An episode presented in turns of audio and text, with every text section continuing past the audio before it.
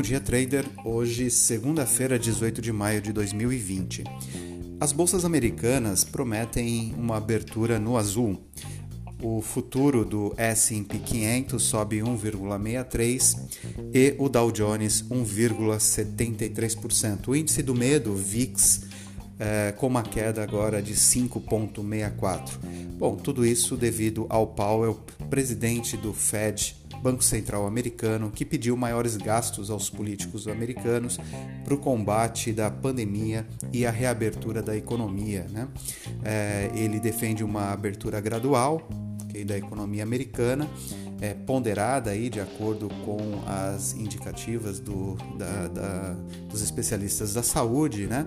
e que essa volta ponderada da economia poderia ainda fazer com que a economia americana desse sinais de recuperação neste ano. Porém, pondera que o desemprego deve ficar aí na casa dos 25%. Né? Uh, o petróleo ele está com alta, o WTI com 7,96 subindo fortemente nessa manhã e o Brent subindo 5,72%. Né? Minério de ferro aumento aí de 5,4. Então duas commodities importantíssimas para o Brasil, lembrando das nossas é, empresas que dominam aí o nosso índice Bovespa, Petrobras e Vale. Então, petróleo subindo e o minério de ferro também subindo, minério que sobe por uma escassez do produto no mercado internacional.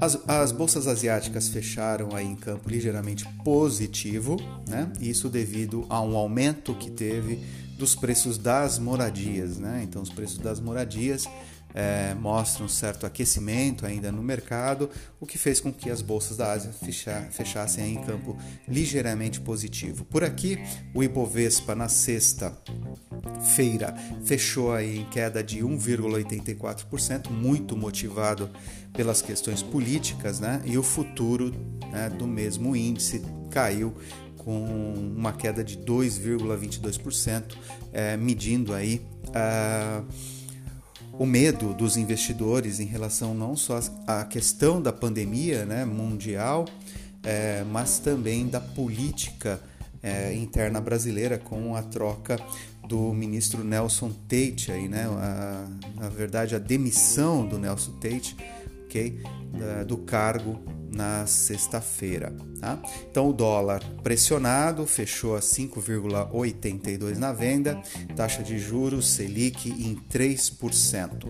É, a política toda voltada para a administração da pandemia, né, números crescentes, então o Covid-19 no Brasil já apresenta 200, 241 mil casos, né, com 16.118 mortes. Tá? Então o Brasil ele tem o maior crescimento diário de casos aí, se a gente é, considerar os dados da John Hopkins. Então, o que esperamos aí para essa semana ainda é a intervenção política, mesmo que os números é, das commodities, das bolsas lá fora reajam, né? nós temos problemas políticos internos aqui do Brasil que pode ponderar a retomada na, da nossa bolsa. Tá então era isso, trader. Muito bom dia, bom início de semana e nos vemos aqui amanhã.